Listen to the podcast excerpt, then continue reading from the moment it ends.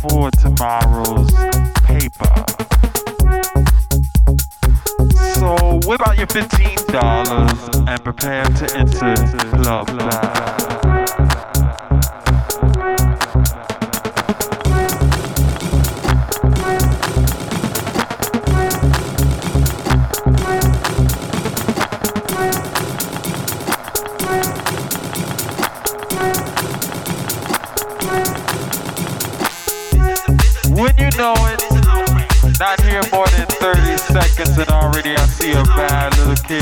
bad little things.